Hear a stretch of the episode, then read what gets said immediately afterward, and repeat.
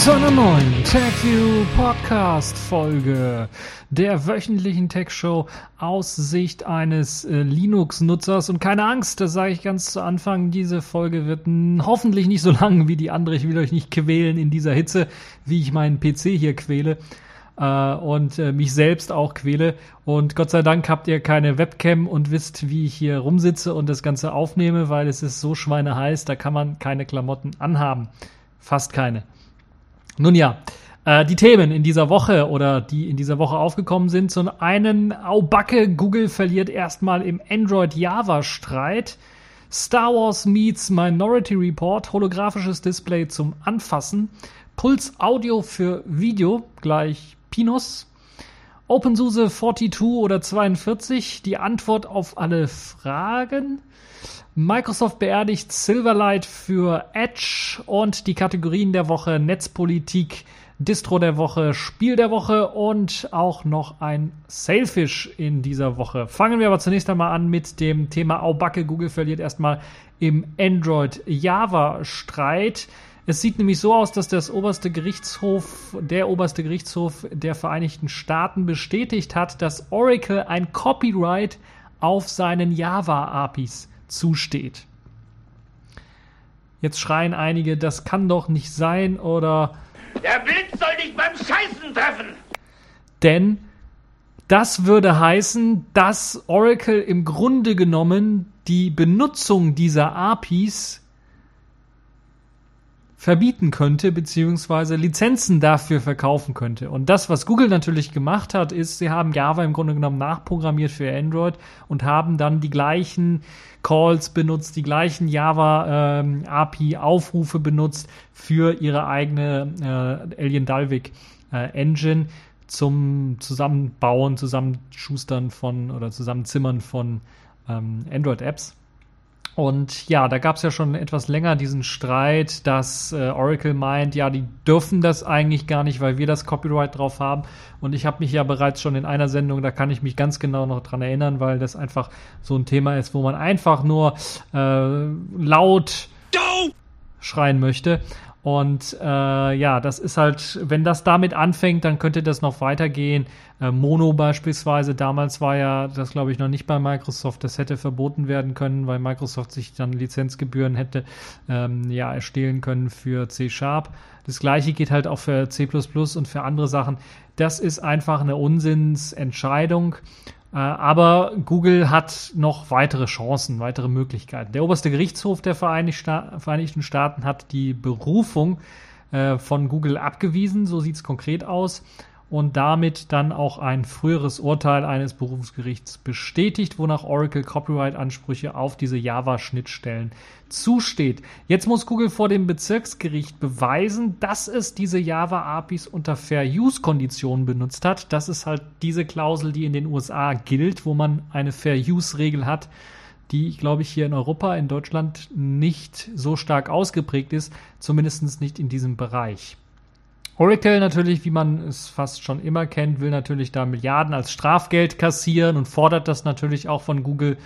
Äh, Oracle ist ja äh, bekannt für solche Manöver, dass sie halt äh, ja durchaus äh, hart durchgreifen, was sowas angeht und ähm, sowieso mit Sachen in Sachen Open Source doch immer so ein bisschen äh, ja auf Kriegsball standen und ähm, bis sie dann äh, Sun gekauft haben und einige andere Open Source Betreiber gekauft haben, war aus äh, ihnen selber ist nichts in Sachen Open Source hervorgegangen, soweit ich weiß.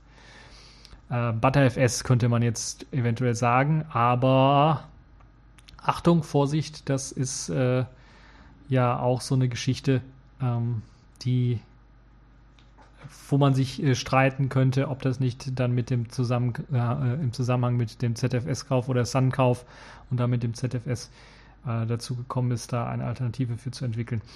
Äh, und der, das Linux-Lager natürlich sehr stark daran interessiert war, ButterFS zu entwickeln und sich dann einen Partner gesucht hat, der Kohle hat.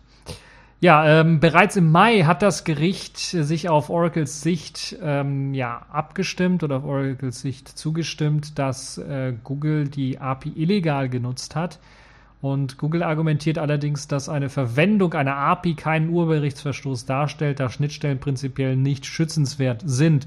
Und das ist eine Argumentation, der ich hundertprozentig folgen kann. Bin ja nicht so immer der große Google-Freund, aber in dem Fall kann ich Google hundertprozentig recht geben. Das, wo kommen wir denn dahin, wenn wir jetzt schon Programmierschnittstellen äh, patentieren? Oder ein Copyright auf Programmierschnittstellen äh, dazu packen, so dass man Lizenzgebühren bezahlen muss, wenn man diese Programmierschnittstellen benutzt. Das ist äh, einfach äh, unglaublicher Käse und äh, macht zum Beispiel dann Open Source einen äh, enormen, großen, schweren Punkt, das dann weiter vorzutreiben. Äh, freie Software weiterzuentwickeln für proprietäre Systeme, macOS oder Windows, wo man eventuell auf API-Schnittstellen zugreifen muss, die das System bereitstellt. Und wenn dann Microsoft oder Apple dahergeht und meint, wir wollen aber Lizenzgebühren dafür, dass der darauf zugreift, äh, dann ist halt Ende Gelände Schicht im Schacht. Das wird sich so ein kleiner Open Source freie Softwareentwickler nicht leisten können oder auch nicht leisten wollen. Da bin ich mir relativ sicher.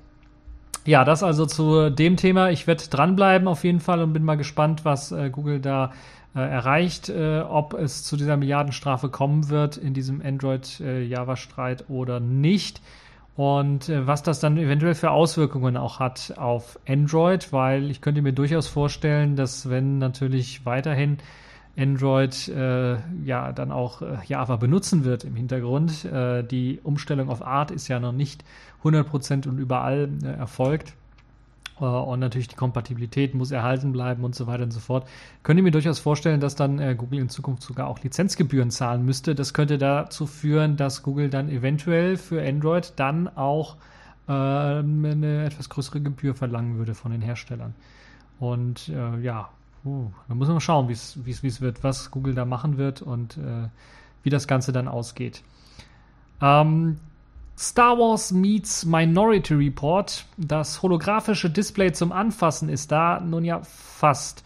Zumindest haben jetzt einige japanische Entwickler der Universität Tsukuba, Tsukuba ähm, ein holographisches Display vorgestellt, das 3D-Objekte im Raum projizieren kann. Der Name des ganzen Projektes nennt sich Fairy Lights. Fairy wie Fair, Fee auf Englisch.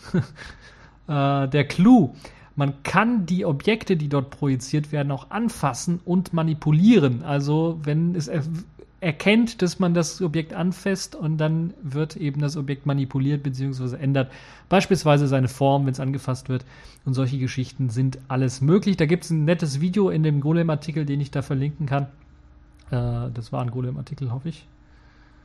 Meine Notizen nachlesen. Bla bla bla. Verknüpfungsadresse kopieren. Verknüpfungsadresse einfügen. Ja, das ist ein cooler Artikel.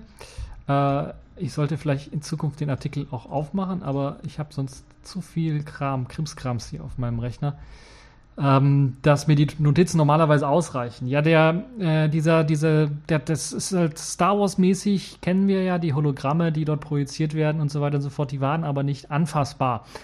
Uh, Minority Report hat so ein bisschen gezeigt, wie man holographisches Display verwenden kann und das dann auch verschieben kann. Das hatte da, glaube ich, einen speziellen Handschuh, womit man das manipulieren konnte. Das ist jetzt mit dem neuen uh, Fairy Lights nicht notwendig, sondern das Ganze kann auch mit dem normalen Finger, mit der normalen Haut bedient werden. Muss nicht nur die Hand sein, kann auch ein Bein sein oder äh, ein C oder die Nase, was man gerade so zur Hand hat. Wobei Nase, Achtung, Achtung, äh, kommen wir gleich noch zu.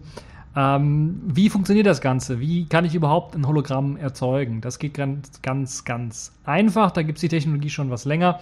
Äh, aber in dem Fall wird jetzt hier oder werden die Bilder dadurch erzeugt, dass ein, äh, ein, ein, Laser äh, generiert ähm, einen Impuls, der in Femtosekunden wird er abgegeben, der Impuls. Femtosekunden, das ist äh, eine Untereinheit von Sekunden, für die Leute, die es nicht wissen, eine sehr, sehr kleine Untereinheit, unter Nanosekunden noch. Äh, da wird also ein Impuls abgegeben an einen 3D-Scanner. Dieser erzeugt dann Plasma und dann auch das eigentliche Bild, das dann generiert wird. Im Grunde genommen wird dann also Plasma erzeugt und dadurch eben das Bild erzeugt. Deshalb sollte man vorsichtig sein, das in der Nähe von Augen oder sowas zu lassen oder mit dem Augen daran zu gehen, weil Äh, also äh, nicht allzu nah daran zu gehen, weil das könnte dann doch äh, Probleme geben. Beeindruckend, äh, wie man in dem Video auch zu sehen bekommt, ist, äh, dass das äh, doch schon sehr realistisch aussieht, dass es nicht so Star Wars-mäßig ein bisschen trüb aussieht und äh, eine Bildwiederholfrequenz oder sowas zu sehen ist, sondern dass es tatsächlich äh, aussieht wie halt ein, äh, man kennt vielleicht die Bilder, die mit langer Blende in der Nacht gemacht worden sind und mit einer Taschenlampe, wo da einer rumgeleuchtet hat oder mit dem Laserpointer und dann Objekte gemalt hat. So sieht es aus. Es sieht halt wie gemalt aus und schwebt halt in der Luft und man hat dann die Möglichkeit, das dann auch anzufassen. Das sind allerdings sehr, sehr kleine, winzige Objekte, die dort nur generiert werden. Das heißt, die sind so groß wie mein Fingernagel etwa, vielleicht ein bisschen was größer. Also gerade mal so groß, dass ein Finger das äh, komplett umfassen kann teilweise. Und das ist dann doch schon recht winzig. Man testet derzeit allerdings mit zwei verschiedenen Lasern. Mit einem Laser, der mit 4000 Lichtpunkten arbeitet, also sehr, sehr klein. Und mit einem Laser, der allerdings dann auch 200.000 Lichtpunkte pro Sekunde abgeben kann. Und das ist natürlich dann auch die Möglichkeit, äh, größere Objekte zu erzeugen. Anfassen ist möglich, wie gesagt, mit dem Finger, mit dem Daumen, mit dem Fuß oder mit dem Bein oder mit, äh, äh, mit der Nase. Allerdings sollte man das mit Vorsicht genießen. Gerade mit der Nase, das äh, macht lieber nicht, wenn ihr äh, mal äh, so ein Gerät bekommt. Denn, äh, wie gesagt, kann das Plasma die Netzhaut schädigen im Auge und es könnte dann halt zu Sehverlust führen und das ist schlecht.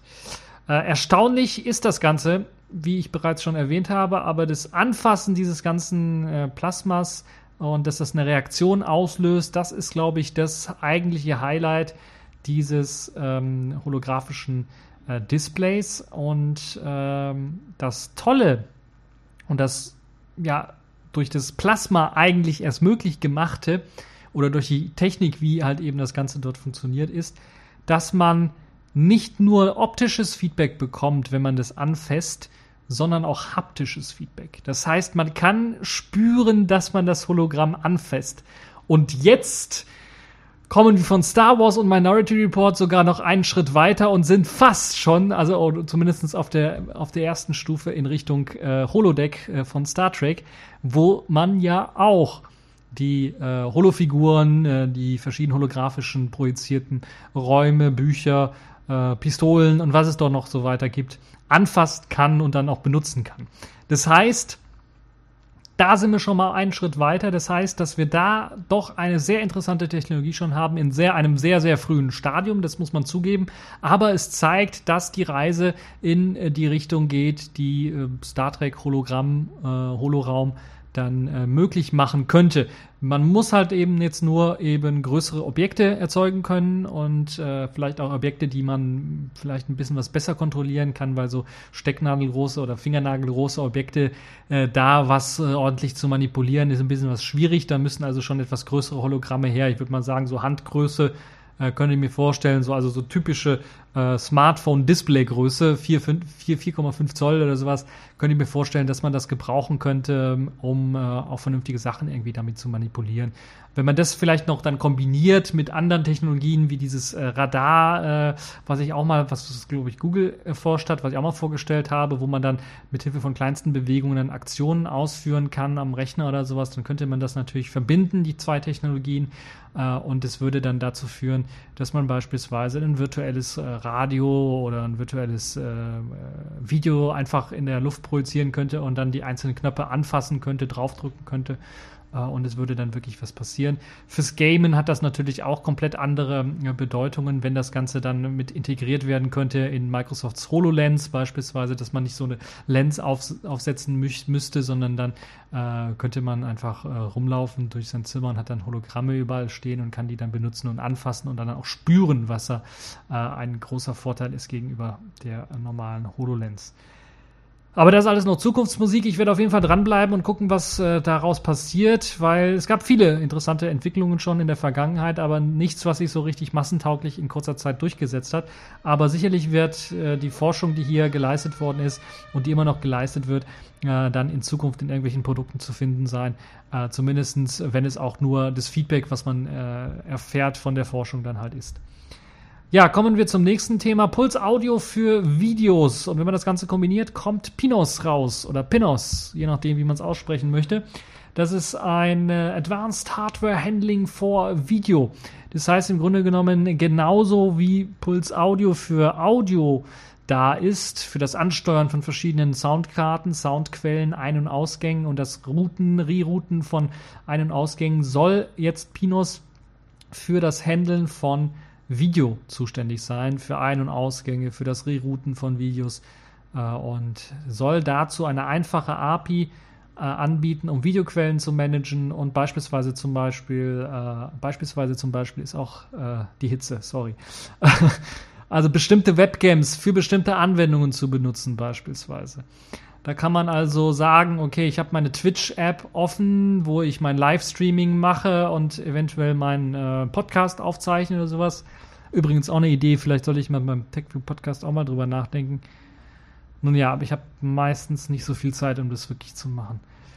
Nun ja, ähm, äh, das könnte also dann auf Webcam 1 zugreifen und ich kann gleichzeitig irgendwie mit Webcam 2 was anderes aufnehmen oder ähm, Beispielsweise dann, äh, was natürlich auch gehen würde, ist halt Webcam 1, äh, was mich dann im Chat zeigt. Und wenn ich dann irgendwie ein spezielles Hardware-Gerät zeigen möchte, zum Beispiel das äh, Selfish OS-System oder deine App drauf zeigen möchte, äh, und jetzt irgendwie kein Screencasting-Gedönse da irgendwie laufen habe, sondern eine zweite Webcam, die auf eben das Gerät zeigt und ich möchte es zeigen, dass ich da einfach wechseln kann zur anderen Kamera und das kann, äh, ich kann das dann live machen.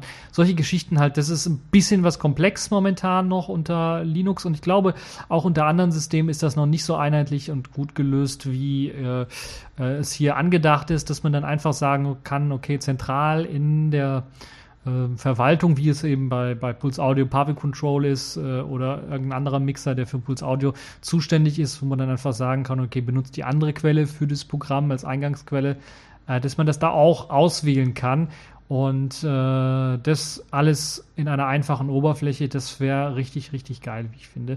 Und würde dann auch so Sachen möglich machen, wie beispielsweise, dass man auf einem äh, Single-Linux-System dann einfach mehrere Webcams oder mehrere Kameras im Allgemeinen ansteuern konnte und ansteuern könnte und dann zwischen diesen einfach wechseln kann. So kann man sich sein eigenes äh, kleines Filmstudio zusammenbasteln, was sicherlich sehr gut ist. DBus soll als Kommunikationsplattform dienen. Wie könnte das anders möglich sein? Ähm, das ist halt eben quasi schon der de facto Standard, wenn es darum geht, eine Kommunikation unter verschiedenen Programmen unter Linux durchführen zu können.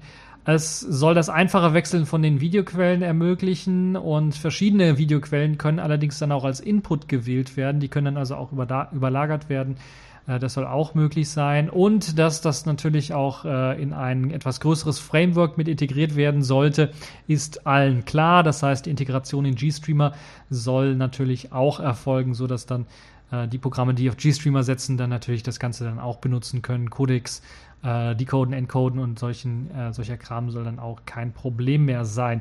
Integration in äh, vorhandene Audiolösungen, also wie Pulse Audio beispielsweise, eventuell dann auch noch Jack Müssen wir mal schauen. Das soll natürlich auch möglich sein. Es soll Pulse Audio nicht ersetzen, sondern soll das einfach nur integrieren. Das heißt, man muss dann äh, weiterhin noch Pulse Audio für, für Audio-Sachen verwenden. Also das wird Pulse Audio nicht ersetzen.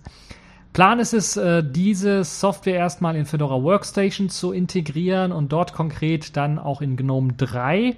So soll zum Beispiel das Screencasting verbessert werden. Das heißt, es ist ja in GNOME 3 Shell, in der GNOME 3 Shell ist bereits ein Screencasting ähm, Programm mit drin. Also da muss man, glaube ich, was war es, die Windows-Taste und R, also Super-Taste und R drücken oder Control-Alt-R, also Steuerung Alt-R. Irgendwie so war das, glaube ich. Da musste eine Kombination gedrückt werden, dann wird ein Screencast aufgenommen. Das war ja recht äh, easy. Das heißt, es hat einfach nur eine Bildschirmaufzeichnung mit 15 Frames pro Sekunde gemacht. Äh, man konnte noch nicht mal Audio, glaube ich, einstellen. Da wurde, glaube ich, das standardmäßig genommen, das, was gerade als Mikrofon drin ist äh, müsste man eventuell oder kann man da natürlich umschalten, alles in den, in den Configs, aber äh, da gibt es keine grafische Oberfläche für.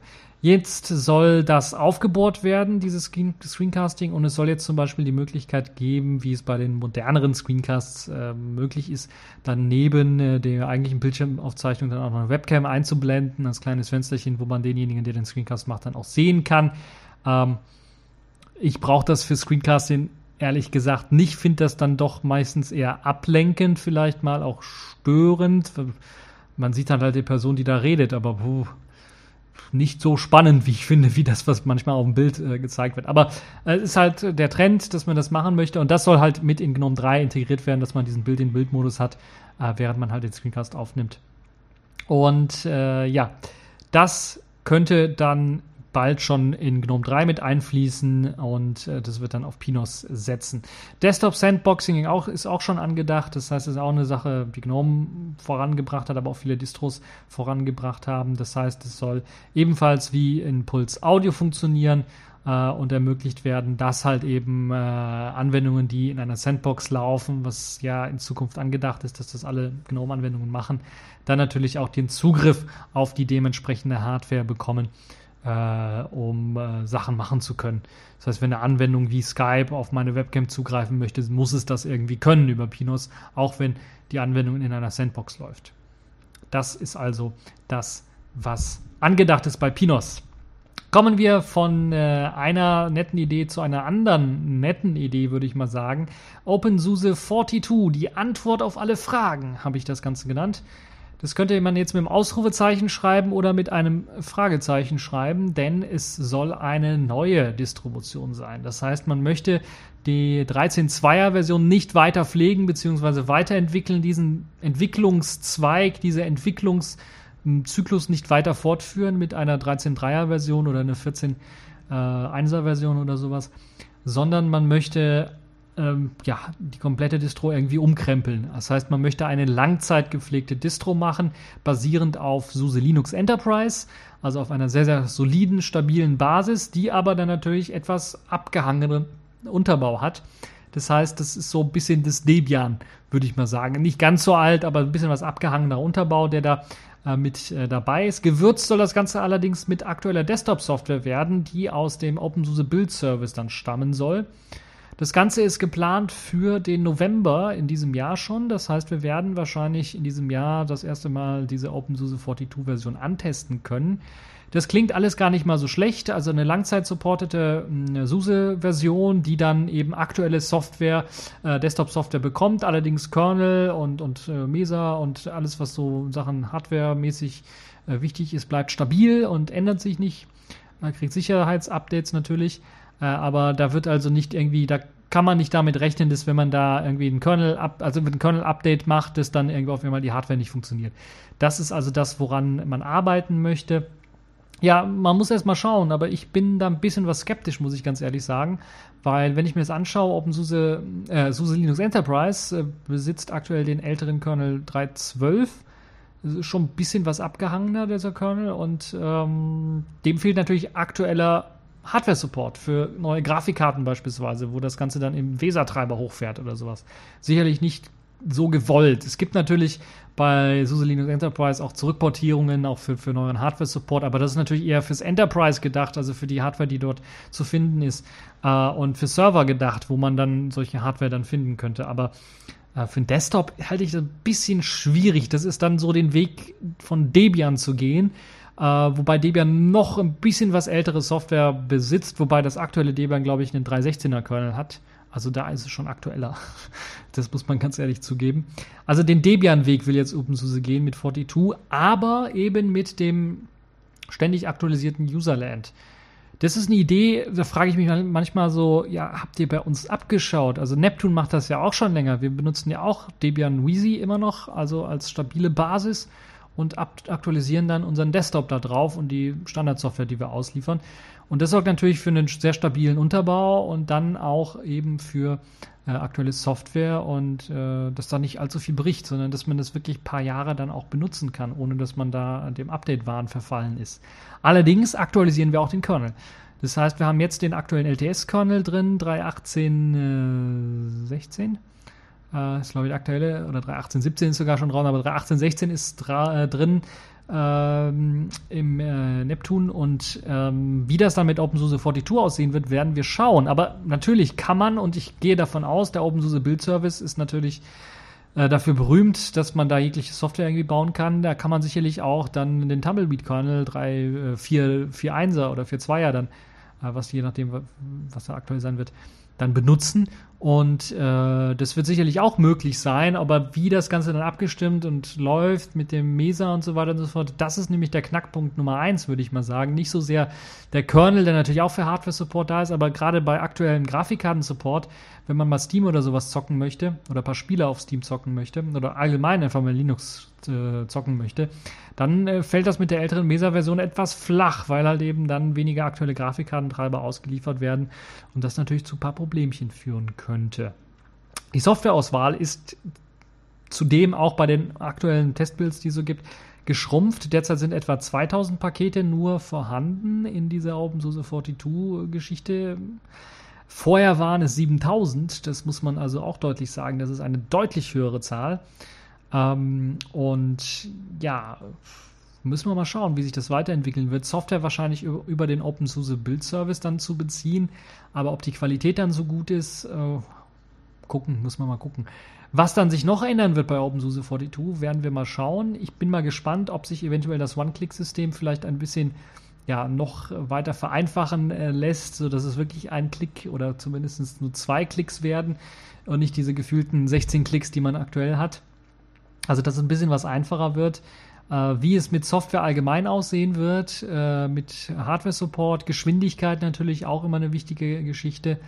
Äh, und äh, wie das mit der Entwicklung dann weitergeht. Weil vieles hat sich jetzt auf OpenSUSE Tumbleweed, auf die Rolling äh, Release Distro dann gestürzt. Und äh, die Frage ist halt dann, ob die Sachen, die man lernt aus dem Open, aus dem äh, Tumbleweed, aus dem Rolling Release, dann auch einfließen werden in OpenSUSE 42. Und die andere Frage ist natürlich auch, wird das die letzte OpenSUSE-Version sein oder wird dann noch jährlich oder zweijährig oder dreijährig dann ein Update kommen?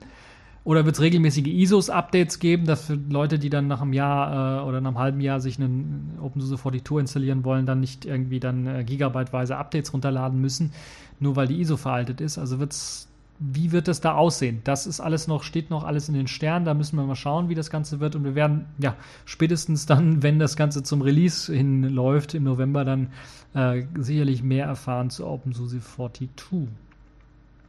Ja, kommen wir zum nächsten Thema. Microsoft Edge ohne Silverlight. Ja, ihr habt richtig gehört, in Windows 10 wird es kein Silverlight-Support mehr im Edge-Browser oder für den Edge-Browser geben. Das heißt, der Internet Explorer wird es immer noch haben, aber der neue moderne ähm, Microsoft-Browser Edge, der wird komplett auf HTML5 setzen und die Media Source Extension, also MSE, und auch die Encrypted Media Extensions EME äh, für die WebDM, äh, WebDRM genutzt wird.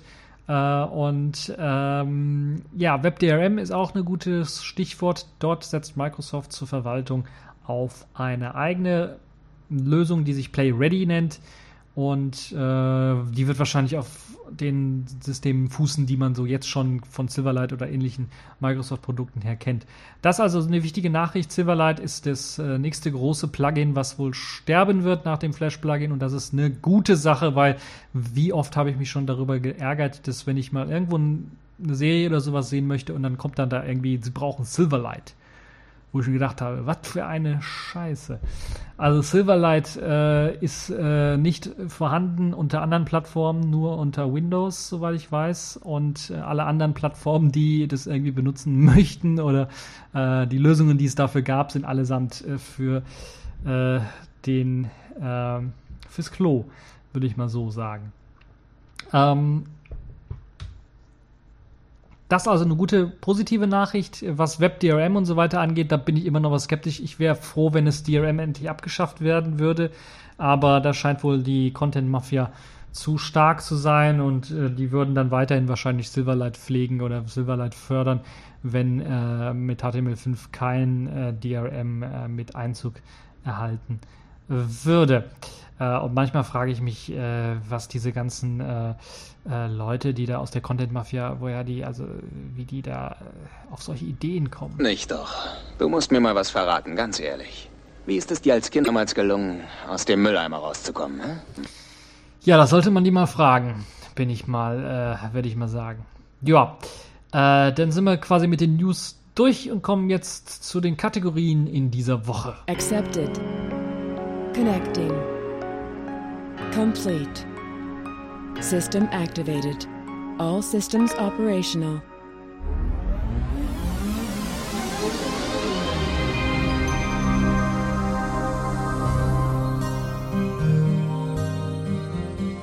Ja, kommen wir zu der Kategorie, zu den Kategorien äh, der Woche und äh, fangen wir gleich mit der Netzpolitik äh, an und äh, da muss ich einfach mal die Frage stellen. Du siehst gut aus, heute schon gekotzt?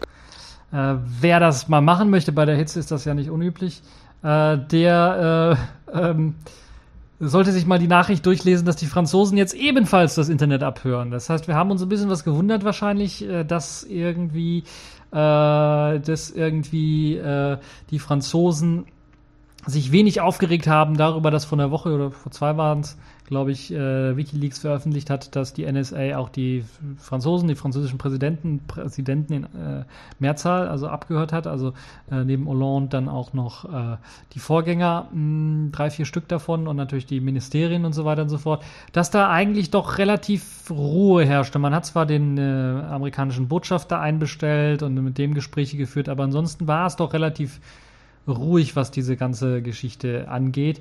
Und jetzt ist halt wieder so ein Thema, wo ich sagen würde, das ist mal so ein Thema, wieder so ein Aufregerthema, wo richtig Leute sich wieder äh, aufregen können. Was hat er? Zieht er Nebenluft? Hat er offene Socken? Nein, er hat kürzlich was für die Birne gekriegt. Das ist ihm nicht bekommen. Von wem denn? Ist mit einer Wildsau zusammengestoßen. Hm, hat er so richtig was am Scheitel eingefangen, ja?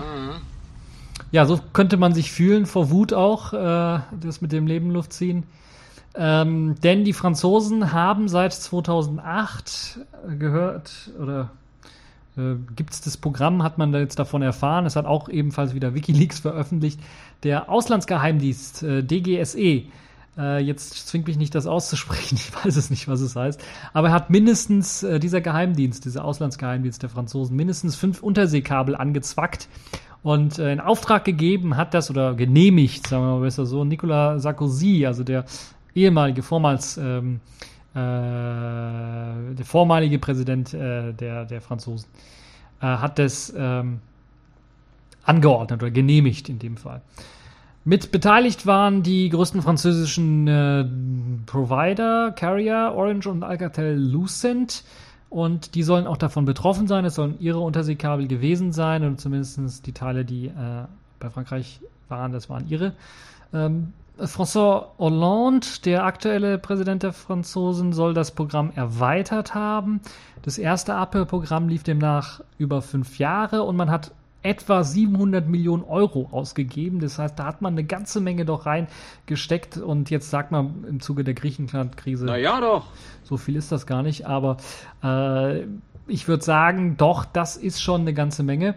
Und ähm, wenn man damit über, überlegt, was man da alles hätte mitmachen können. Und das andere ist natürlich auch, dass dieser, diese ganze Abhöraktion, die man da gemacht hat, wo man halt Millionen von Leute abgehört hat, die äh, im Grunde genommen Verkehr gehabt haben.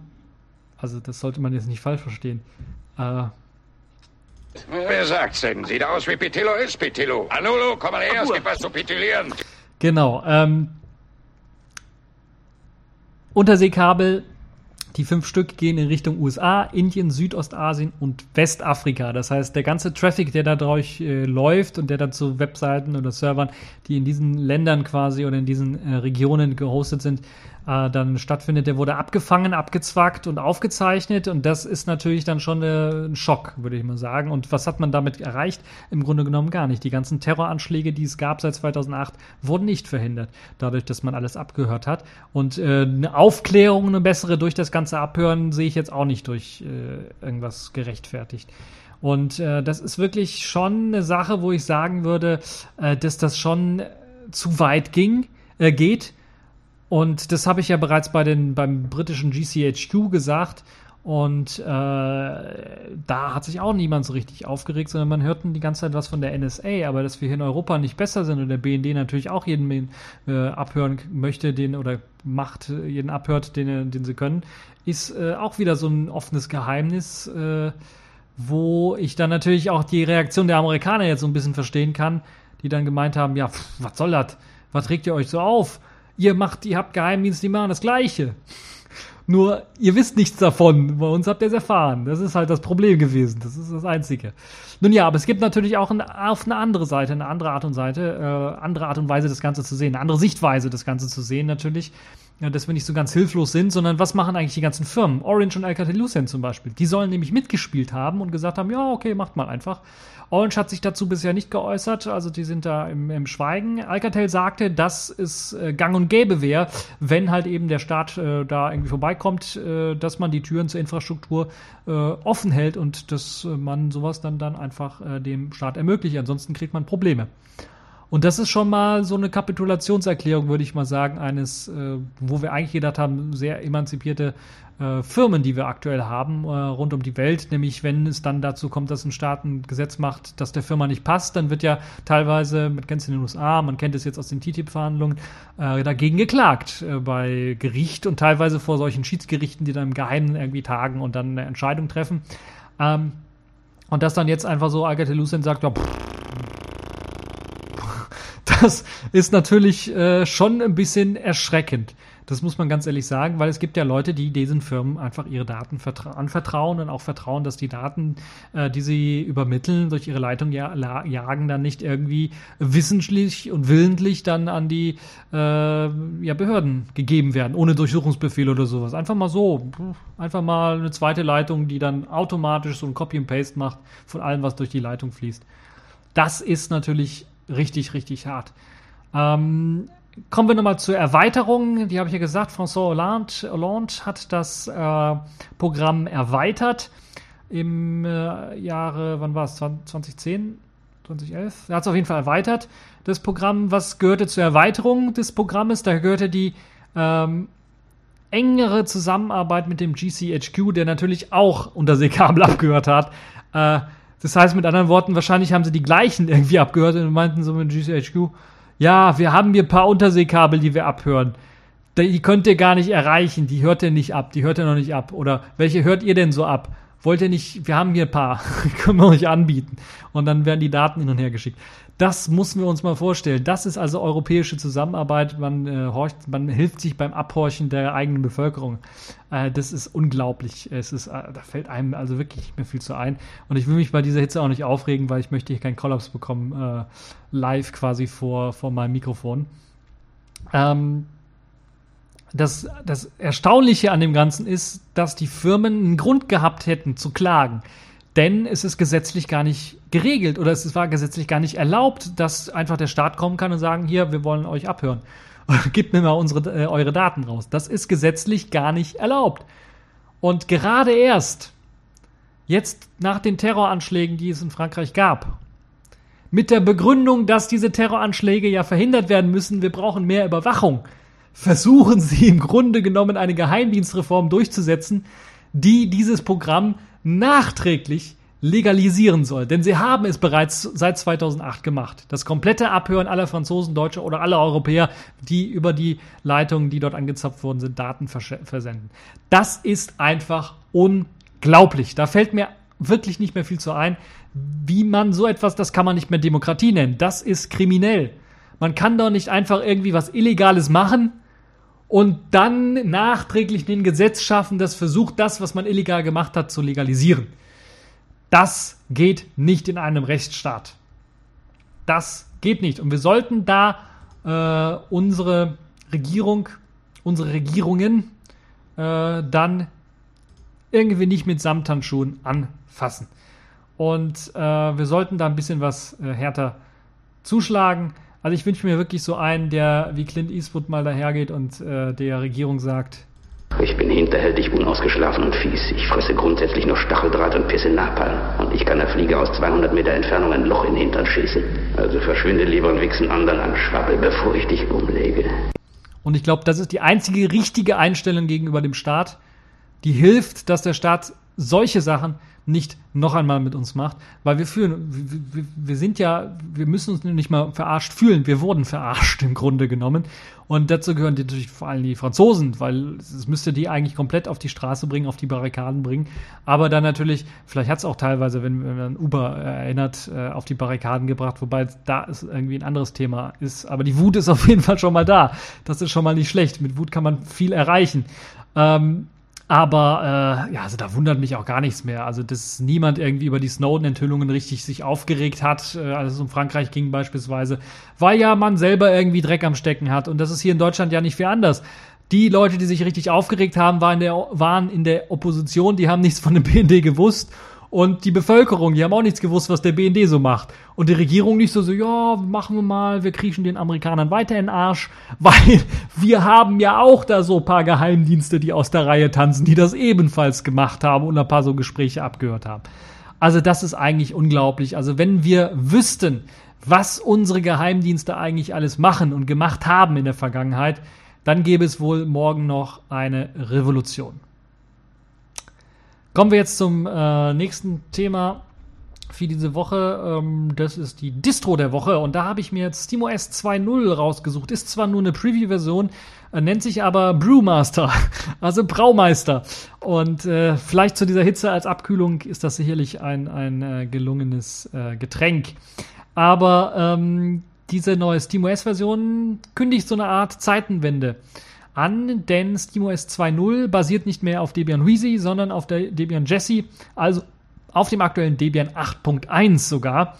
Äh, kommt allerdings mit einem neueren Kernel daher, also dem Kernel 3.18, ich weiß gar nicht.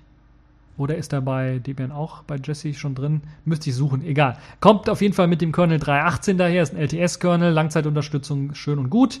Ähm, kommt mit einigen Veränderungen daher, aber das Steam bleibt erstmal selber gleich äh, Desktop aktualisiert und den ganzen Kram, den es von Debian eben geerbt hat. Ähm, als Einsatz zum richtigen Produktivsystem eignet sich das allerdings im Gegensatz zur Vorgängerversion Alchemist noch nicht, denn eben äh, es gibt noch viele äh, Bugs und die werden auch in der Ankündigung direkt, glaube ich, ganz oben, Known Issues, äh, angezeigt. Beispielsweise gibt es keinen Splash-Screen bei, bei Nvidia Hybrid-Karten, also Hybrid äh, Nvidia und Intel-Karten. Ähm, die Zeitzoneneinstellungen funktionieren aktuell noch nicht und äh, AMD-Systeme haben Probleme. Die wollen nicht in den Desktop booten. Da gibt es halt jedes Mal diese berühmte GNOME-Meldung: Oh no, something has gone wrong. Und ja, das wird wahrscheinlich mit den äh, Radeon-Treibern irgendwie zusammenhängen.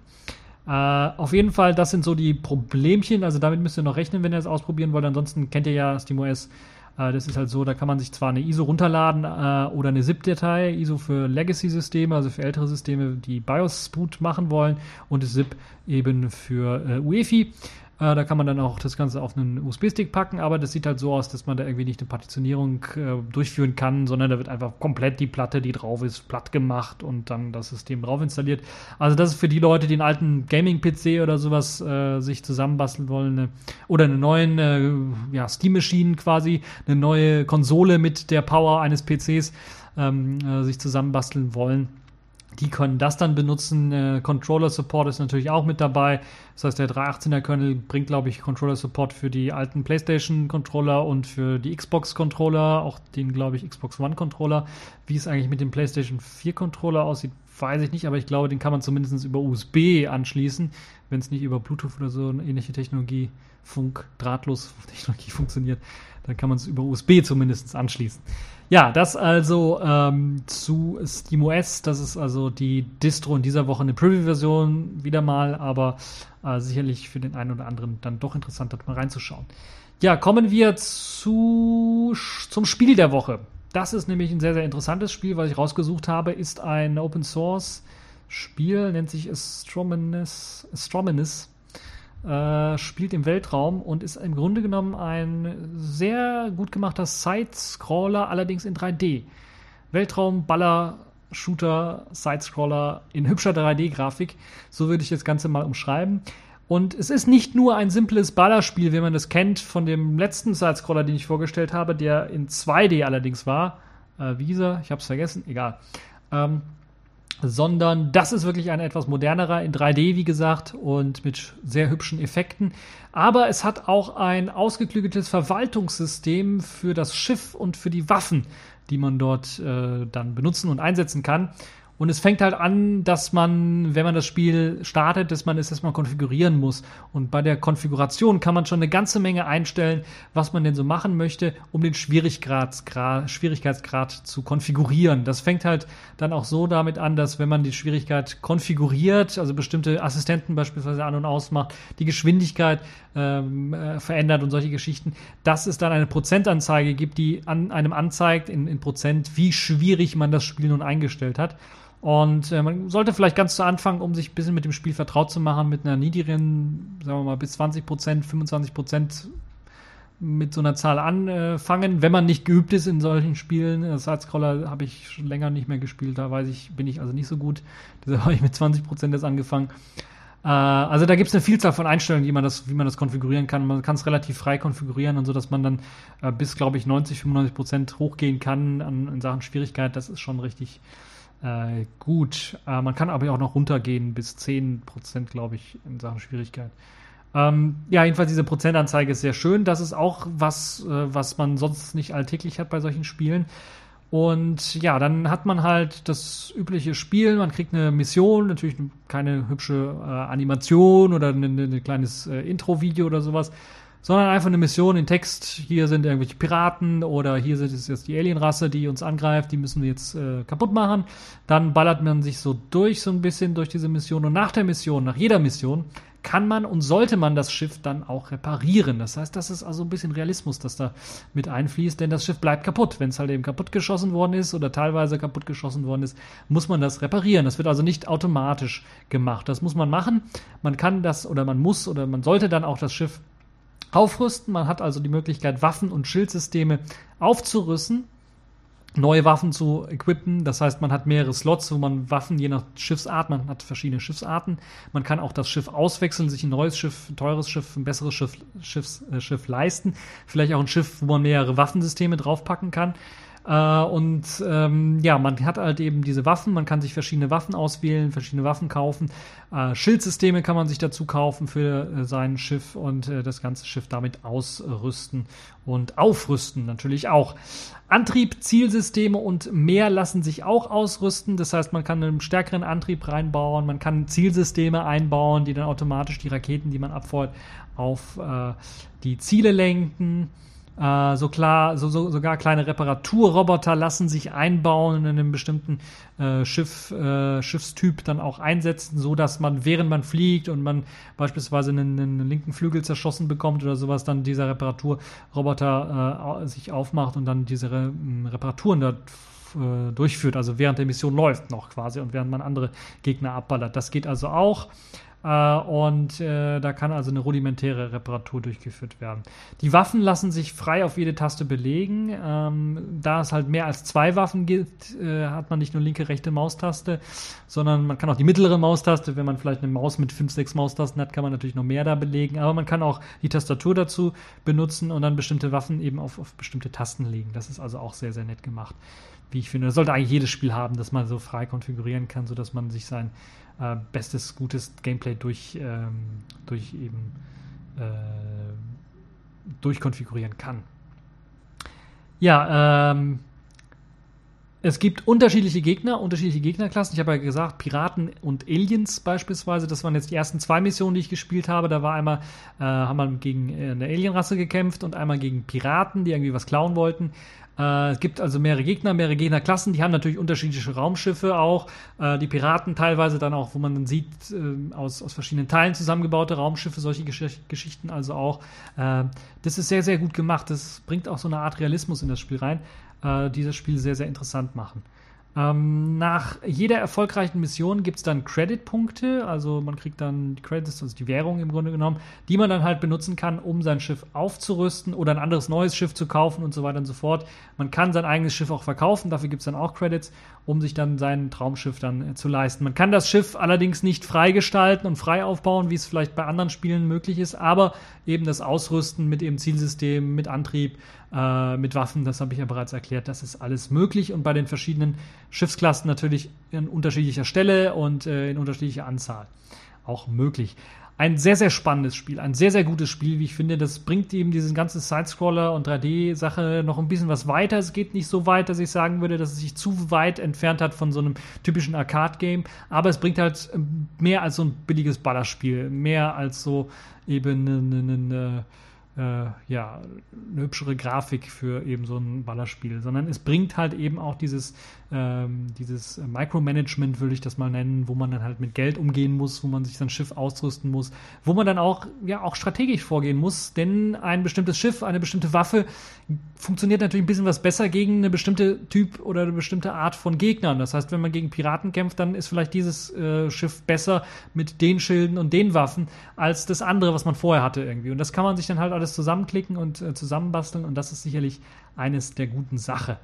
Äh, Sachen. Dann natürlich auch äh, dank des frei wählbaren Schwierigkeitsgrads auch sehr gut für Anfänger geeignet, die vielleicht solche Spiele nicht so oft spielen, äh, aber auch für den Hardcore-Gamer geeignet, der eigentlich sowas im FF äh, vielleicht sogar blind äh, oder mit, mit, mit zu und Augen spielen könnte. dem wird das sicherlich auch ähm, gefallen, wenn er da den Schwierigkeitsgrad frei konfigurieren kann. Es gibt sehr hübsche Grafiken, sehr hübsche Animationen. Das Ganze ist, wie gesagt, 3D animiert. Ist jetzt nicht, äh, will ich mal sagen, auf dem Stand von High-Class-Games, wie man es vielleicht so kennt, aber es ist schon doch durchaus für einen Open-Source äh, ist das doch durchaus sehr, sehr äh, ansehnlich. Und dank dieser rudimentären Story, die man da mal auch bekommt, äh, die in den Missionszielen oder in den äh, Grund für die Mission dann angegeben werden, der wechselnden Gegner, die man dann natürlich auch hat und auch der strategischen Ansätze, wie ich ja gesagt habe, Waffensysteme aufrüsten und Micromanagement, was, was äh, das Schiff angeht, die äh, gegen eben Gegner helfen, ähm, äh, das Ganze besser zu machen, ist das sicherlich ein äh, durchaus gelungener Zeitvertreib. Vielleicht jetzt nicht in der Hitze, äh, wobei man könnte sich im Keller einsperren, da ist es, glaube ich, kühl und äh, dann so, so ein Game vielleicht mal zocken für ein, zwei Stunden. Nun ja, äh, das ganze Game ist äh, verfügbar für Linux, macOS 10, Windows. Als 1 GHz Prozessor braucht ihr mindestens mit 128 MB RAM und eine 3D-Grafikkarte mit mindestens äh, 32 MB VRAM. Das heißt, es ist genügsam, würde ich mal sagen. Und äh, bei diesen äh, Voraussetzungen könnt ihr euch natürlich auch denken, äh, wie so ungefähr die Grafik dann aussehen wird. Könnt ihr euch das ganze Spiel anschauen. Es gibt eine Webseite, lasst mich nicht lügen, Astromens ähm, viewwizard.com slash astromenace äh, und äh, dort seht ihr dann auch die Screenshots zum Spiel selber, zum Micromanagement und zur Grafik. Ich finde das ein sehr, sehr geiles Spiel, muss ich ganz ehrlich sagen. Äh, ist schon was älter, aber ich habe es erst jetzt entdeckt und ich finde das wirklich sehr, sehr gut äh, im Vergleich zu dem, was, wir, was, was ich vorher vorgestellt hatte. Das ist ja eher so eine Art 2D-Scrolling ist. Äh, der Download ist kostenlos, den Quellcode gibt es, glaube ich, auch irgendwo. Ich weiß es gar nicht. Ich habe die ganze Zeit von, doch, Quellcode, da gibt es eine eigene Sektion, wo der Quellcode zu finden ist. Äh, auf SourceForge findet man den Quellcode und äh, da kann man halt sich das Ganze auch äh, vielleicht ändern, wenn man denn was ändern möchte. Äh, ein sehr, sehr gutes Spiel, wie ich finde, kann ich nur empfehlen. Das also das Spiel der Woche Astro Menace. Astromenace. Ähm, und von dem Astromenace, von dem Weltraum, kommen wir wieder zurück auf die Erde zum Sailfish der Woche.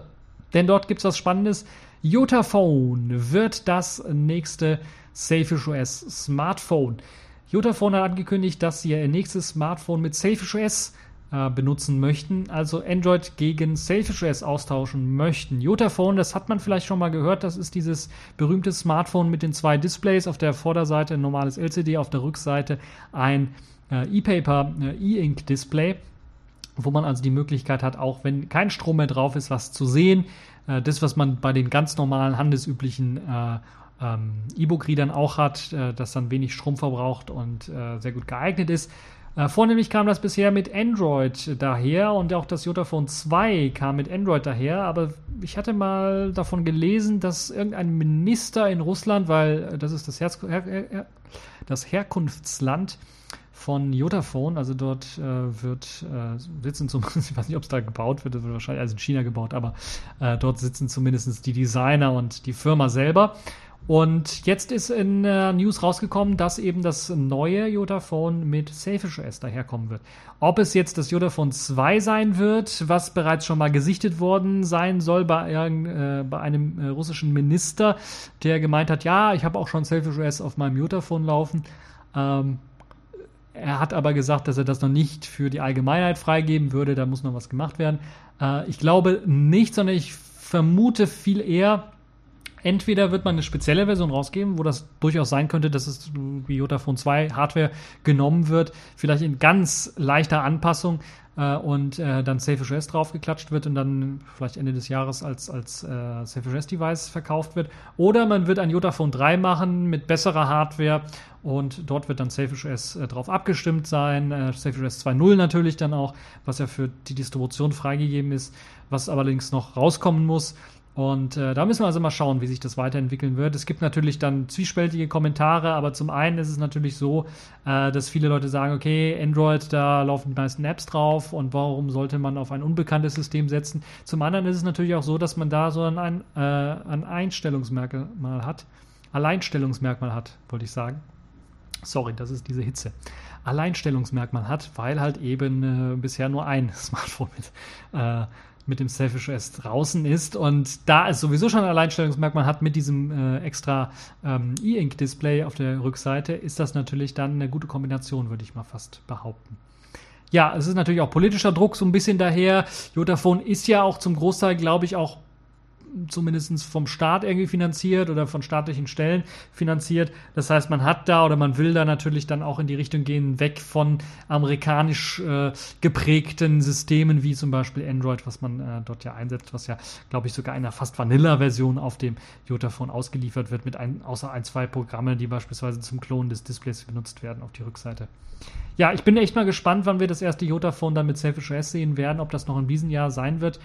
Puh, ich wage das so ein bisschen zu bezweifeln. Vielleicht gelingt es dann gegen Ende des Jahres. Man muss aber auch schauen, wie weit äh, Selfish OS 2.0 die Entwicklung und wie weit das dann auch portierbar ist äh, für die Geräte und äh, dann auch sein wird für, für andere Geräte, das dann ein bisschen zeigen wird, inwieweit das Ganze dann auch vielleicht auf anderen Geräten mal kommen wird. Jetzt ist die Frage, ist das der große Hersteller, den Jolla angekündigt hat, der noch im Sommer äh, sagen wird, dass er ein Selfish OS Device rausgeben wird? Das war ja das, was ich glaube vor ein paar Wochen schon mal berichtet habe. Äh, und es könnte durchaus sein, dass das eben jetzt dieser Hersteller ist, Jotaphone. Äh, würde mich auf jeden Fall freuen, weil so ein Gerät sicherlich eine phänomenale Akkulaufzeit hat. Allein dadurch, dass ich einfach das Hauptdisplay gar nicht brauche, sondern nur das Nebendisplay, das E-Ink-Display dann verwende, äh, die meiste Zeit, um meine Uhrzeit abzulesen. Das braucht ja auch nicht auszugehen, das Display. Das ist ja quasi, verbraucht keinen Strom und zeigt trotzdem Bild an. Äh, und dann habe ich dann halt meine Uhrzeit zum Beispiel, äh, meine wichtigsten Notifizierungen, Notifications und sowas, alles. Und nur wenn ich ein Video schauen möchte äh, oder sowas, dann switche ich dann auf das äh, LCD und kann dann für Musik hören oder sowas dann einfach das ganz normale ähm, E-Ink-Display benutzen. Das ist sicherlich eine tolle, tolle Geschichte. Inwieweit dann natürlich das Selfie OS damit ähm, kompatibel sein wird, ob ich dann wirklich äh, diesen Touchscreen dann auf dem E-Ink-Display dann benutzen kann und dann ähnlich wie es jetzt bei dem Jotaphone 2 in der Android-Version ähm, ist, dann auch damit umgehen kann, das müssen wir mal schauen. Auf jeden Fall ein sehr, sehr spannendes Gerät. Ich äh, rate euch dazu, wenn ihr euch dafür interessiert und auch für Selfish OS interessiert, vielleicht mal reinzuschauen. Es gibt äh, den Artikel hier auf Yola Users, die haben auch die Yahoo, Yahoo News verlinkt, wo äh, die offizielle Meldung äh, steht, dass eben äh, Jota ihr Jotaphone auf Selfish OS dann äh, setzen wollen, das nächste.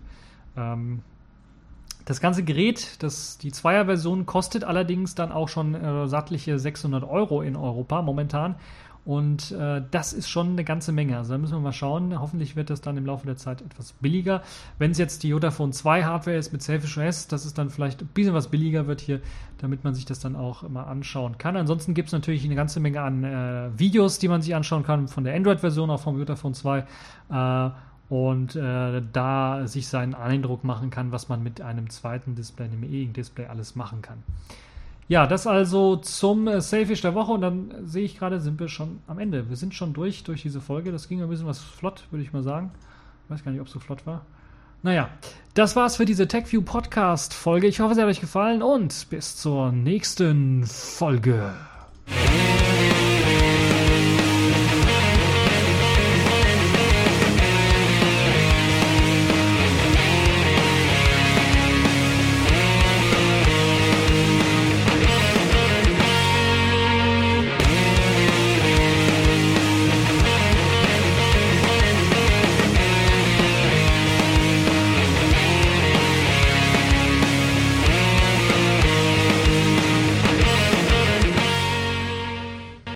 Gott sei Dank gibt es keinen äh, Geruchspodcast, weil es ist wirklich so schwitzig heiß hier drin. das, das Wasser einem nur noch äh, von oben nach unten runterläuft. Äh, was kann man dagegen tun? Deo oder ja, ein Deo, dann braucht natürlich den richtigen Geruch, es braucht irgendwie einen richtigen Geschmack. Willst du ein Kaugummi? Was für ein Geschmack? Maulbeerblatt. Ich hasse Maulbeerblatt. Maulbeerblatt, ja, genau. Ja, und man hört vielleicht manchmal auch äh, irgendwie äh, Leute jetzt keuchen und äh, husten und äh, hecheln bei dieser Hitze und da fragt man sich auch, Ist das Asthma oder Leidenschaft? Du sollst die Pfoten hochnehmen. Ja, Entschuldigung, selbstverständlich, schon oben.